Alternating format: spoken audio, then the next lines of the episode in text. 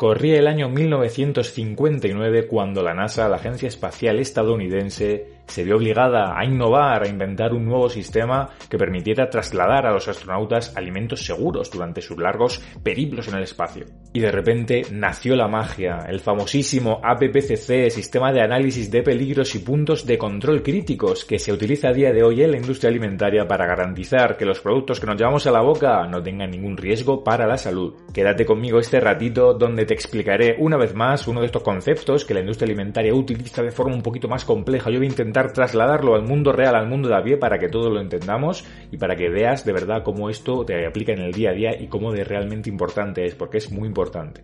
Pero antes de comenzar, me gustaría presentar al sponsor de hoy, Andy, una increíble herramienta para controlar todo el APPCC y etiquetado alimentario de tu negocio en el sector Oreca. Gracias a Andy podrás deshacerte de todo el papeleo habitual de estas gestiones y cumplir así con la legislación en materia de seguridad alimentaria sin problemas. Un asistente 100% online, pero que también puedes usar offline si lo prefieres a través de su intuitivo panel de control podrás gestionar todas las tareas y los registros de tu actividad diaria sin problemas. Por ejemplo, el control de las temperaturas, la limpieza en la cocina y los típicos checklists de apertura y cierre. De verdad, es una auténtica pasada todo lo que puedes hacer con Andy. Pero ¿sabe que es lo mejor? Que lo tendrás todo bajo control a través de su panel donde podrás visualizar incidencias, alertas y notificaciones, con toda la información disponible al instante. Si quieres impulsar tu negocio de hostelería, Andy es la mejor solución que vas a encontrar en el mercado para ahorrar costes y reducir al mínimo el desperdicio alimentario. Os dejo un link en la descripción donde podrás acceder a la prueba gratuita de 10 días que ofrece Andy. Échale un vistazo porque te aseguro que merece mucho la pena. Y ahora sí, vamos con el contenido de hoy. Muchas gracias Andy por apoyarlo con vuestro patrocinio.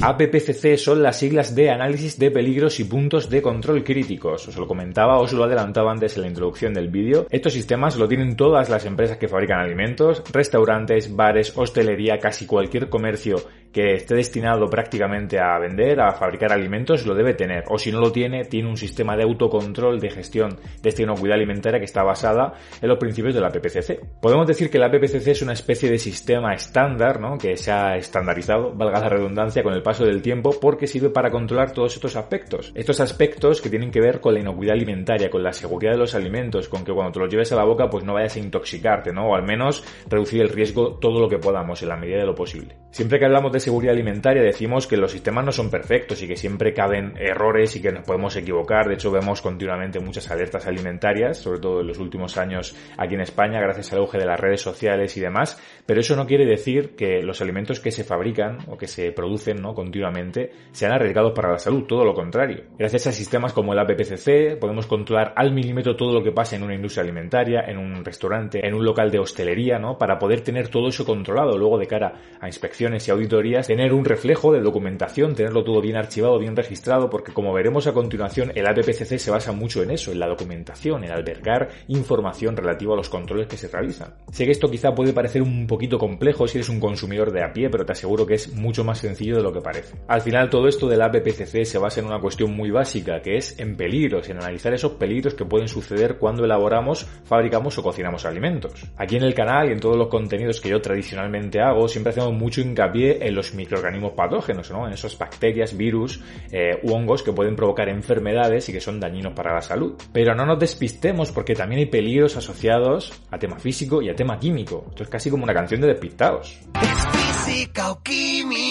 A pesar de que esos peligros biológicos o microbiológicos no están ahí, están presentes y son aquellos que podemos prevenir más fácilmente en casa, lo cierto es que en la industria alimentaria y la fabricación de alimentos también hay otros peligros a tener muy en cuenta, como son los físicos, por ejemplo, imagínate que a una maquinaria donde se elaboran alimentos se le cae un tornillo, ¿no? Como me ha pasado a mí y mira lo que acabo haciendo en la vida. Pues imagínate que eso pasa, tienes que tener alguna forma de controlar que cuando el producto llega a ser envasado en la etapa final del procesado de la industria, puedas evitar, ¿no? Que ese tornillo llegue al consumidor final, que te que, que te mueras, ¿no? Que lo pases realmente mal por atragantamientos o cualquier otra circunstancia. Lo cierto es que el tornillo es un caso, un ejemplo muy típico.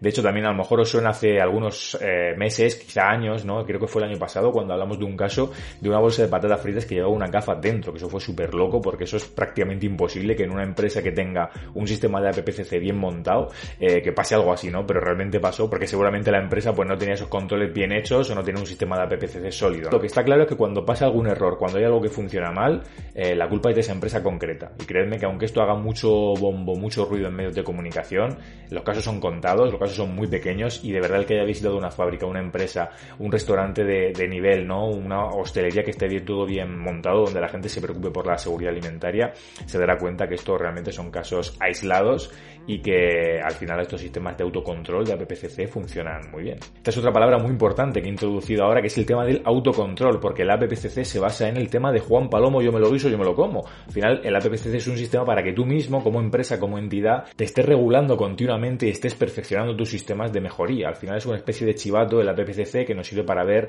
dónde nos estamos equivocando, dónde podemos mejorar cosas, dónde puede ser el riesgo de contaminación en un producto y todas estas cositas. Es verdad que luego el APPCC pues sirve de cara a auditorías y a revisiones, pero es un sistema eminentemente de autocontrol, como os decía, para que una empresa, eh, una hostelería, un restaurante, él mismo se gestione su propio sistema de calidad y de inocuidad alimentaria. Me he desviado un poco, pero os estaba comentando que no solo hay riesgos, ¿verdad? Eh, biológicos, eh, físicos, el tema este de los tornillos de las gafas, para eso hay detectores de metales en muchas empresas de alimentación. En la etapa final, antes de, de envasar el alimento, se pasa por un detector de metales, que es una máquina que, como su propio nombre indica, detecta metales.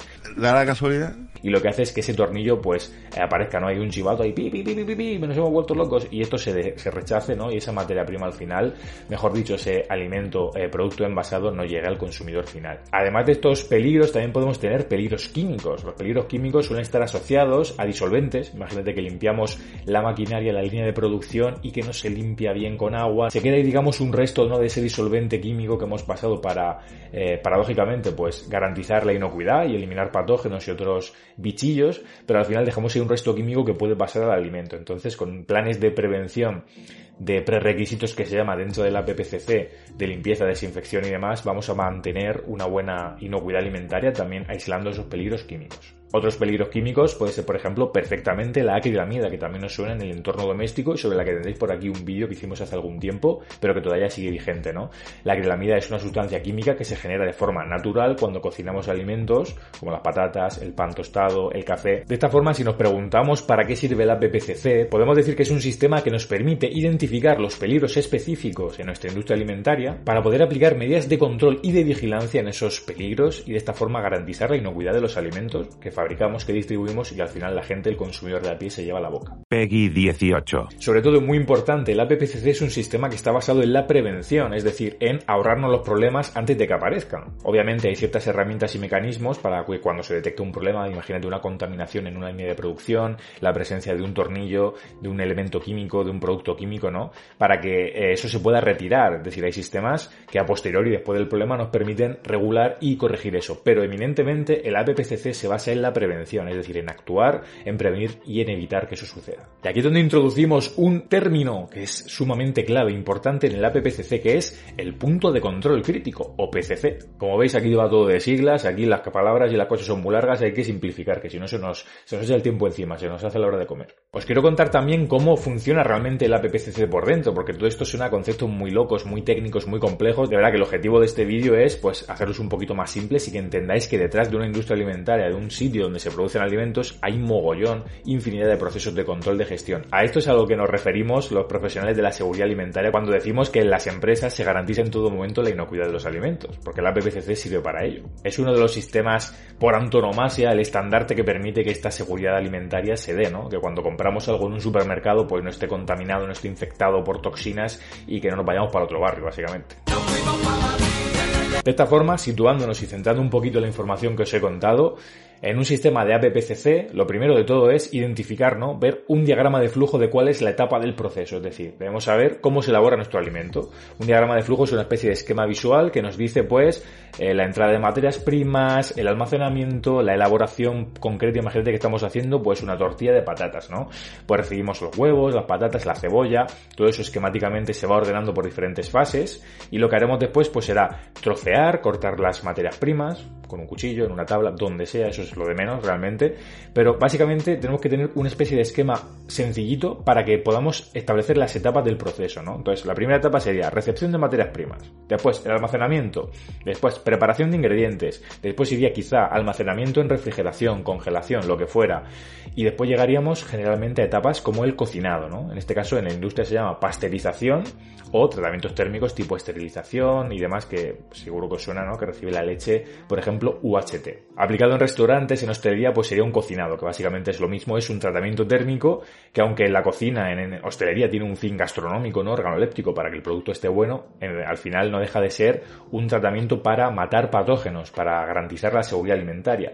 Por eso, generalmente, ese tratamiento térmico suele ser uno de los puntos de control crítico. Pero no voy a hacer spoiler, que me adelanto un poquito. Os decía, tenemos ese diagrama de flujo donde establecemos las diferentes etapas, desde la recepción de materias primas, pasando por todos los procesos, almacenamientos, frío, lo que haga falta, hasta llegar a un envasado, en el caso de la industria alimentaria, o un emplatado en hostelería. Cuando tenemos todas esas etapas, todos esos procedimientos, lo que tenemos que hacer es un análisis de los riesgos, de los peligros que hemos comentado, físicos, químicos y biológicos, es decir, por cada uno de ellos se suele hacer un cuadrante gigante, mega intenso, donde se establecen pues un poco todos los posibles eh, peligros que pueda haber, ¿no? Por ejemplo, pues en la recepción de materias primas, que se rompa un trozo de la caja de madera y que luego pues pase eso a la línea de producción y puede ser que tú te lo incrustes aquí en la tráquea y acabes falleciendo, ¿no? Pues eso puede ser que pase, pero gracias a la PPCC pues no pasa. Me he puesto aquí un poco eh, catatónico, ¿no? Un poco eh, extremo, pero son cosas que se deben plantear, es decir, el APPCC está para plantear cualquier escenario posible donde un alimento vaya a suponer un riesgo para la salud del consumidor.